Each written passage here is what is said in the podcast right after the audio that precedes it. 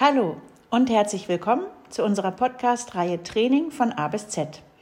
Ich bin Tina Jecht und heute sind wir beim Buchstaben D. D wie Dehnung. Dehnung vor dem Sport, nach dem Sport oder überhaupt nicht? Was sollten wir beim Dehnen oder Stretchen beachten? Welche Methode wendet man am besten an und wie machen wir es richtig? Kaum ein Thema wurde in den letzten Jahren und Jahrzehnten so heiß diskutiert. Dehnungsübungen sollten beweglicher machen, Verletzungen vorbeugen.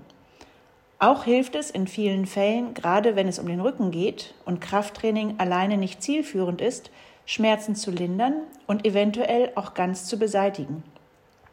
Es gibt aber ein paar Grundprinzipien zu berücksichtigen. Was genau passiert denn beim Dehnen?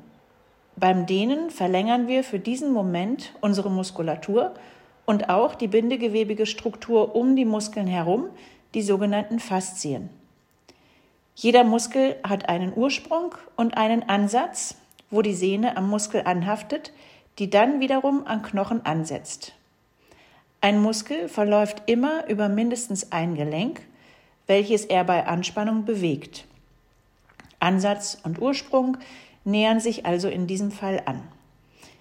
Beim Dehnen erzielen wir genau das Gegenteil. Beide Muskelenden entfernen sich maximal voneinander sodass es zur Streckung des Muskels kommt. Dehnung kann langfristig, langfristig die Beweglichkeit der Gelenke verbessern sowie die Sehnen und Bänder stärken. Es können kurzfristig Disbalancen behoben werden und es können Spannungen, Schmerzen und Stress reduziert werden. Nicht sinnvoll sind Dehnungen bei Zerrungen und auch bei Muskelkater, was ja kleinste Risse in den Muskelfasern sind. Vereinfacht unterscheidet man zwei Arten der herkömmlichen Dehnungsmethoden. Die statische Methode und die dynamische Methode. Bei der statischen Methode hält man die Position in der Dehnung circa 20 bis 30 Sekunden oder länger. Hierbei wird hauptsächlich die Flexibilität gefördert. Diese Methode sollte nach dem Training, also im Prinzip als Cooldown, ausgeführt werden.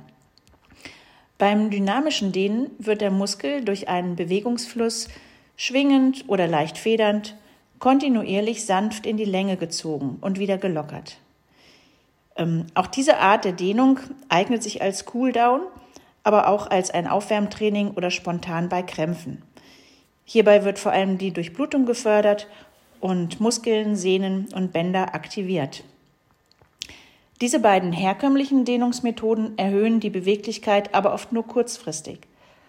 Allerdings bewirken beide ein angenehmes Gefühl direkt nach der Ausführung und nehmen erhöhte Spannungen aus der Muskulatur und wirken auch verklebten Faszien entgegen. Oft kehrt die Beweglichkeit des Muskels aber schon nach wenigen Minuten auf das Ausgangsniveau wieder zurück.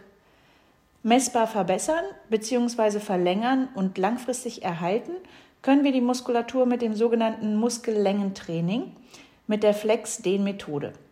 Man nennt es auch Kraft in der Dehnung, kurz KID-Training. Hier wird ein Längenwachstumsreiz gesetzt. Der jeweilige Muskel wird hier nicht nur gezogen, sondern er wird gleichzeitig, es wird gleichzeitig ein exzentrischer Trainingsreiz gesetzt. Das bedeutet, dass der Muskel in der Dehnung auch Kraft aufwenden muss. Extra, exzentrisch bedeutet also ein Nachgeben bzw. entgegenwirken, ein Gegenhalten. Der Körper reagiert hier mit physiologischer Anpassung und es findet Muskelwachstum in die Länge statt. Dieser trainingswirksame Reiz setzt man ähm, zweimal ungefähr 30 Sekunden, am besten als Warm-up vor dem Training, aber es ist auch nach dem Training möglich. Zum Schluss ist noch zu klären, welche Muskelgruppen am häufigsten verkürzen bzw. unbeweglich in der Länge sind. Da wir zunehmend mehr sitzen, meist viele Stunden am Tag, ist es vor allem die vorderseitige Muskulatur, die, die durch unseren Alltag oft permanent in verkürzter Position ist. Das heißt also die Brustmuskulatur und vordere Schultermuskulatur und die Hüftmuskulatur, denn durch das Sitzen ist auch die verkürzt und auch die dementsprechend gebeugten Knien führen eben dazu, dass auch die hintere Oberschenkelmuskulatur meistens verkürzt ist. Es gibt Methoden, auch bei uns im Elan, das zu messen. Dementsprechend sollten dann auch das individuelle Dehnungsprogramm erarbeitet werden. Gerne kannst du uns ansprechen, einen Termin vereinbaren und wir ermitteln mit dir zusammen die richtige Methode und die Auswahl der Übungen.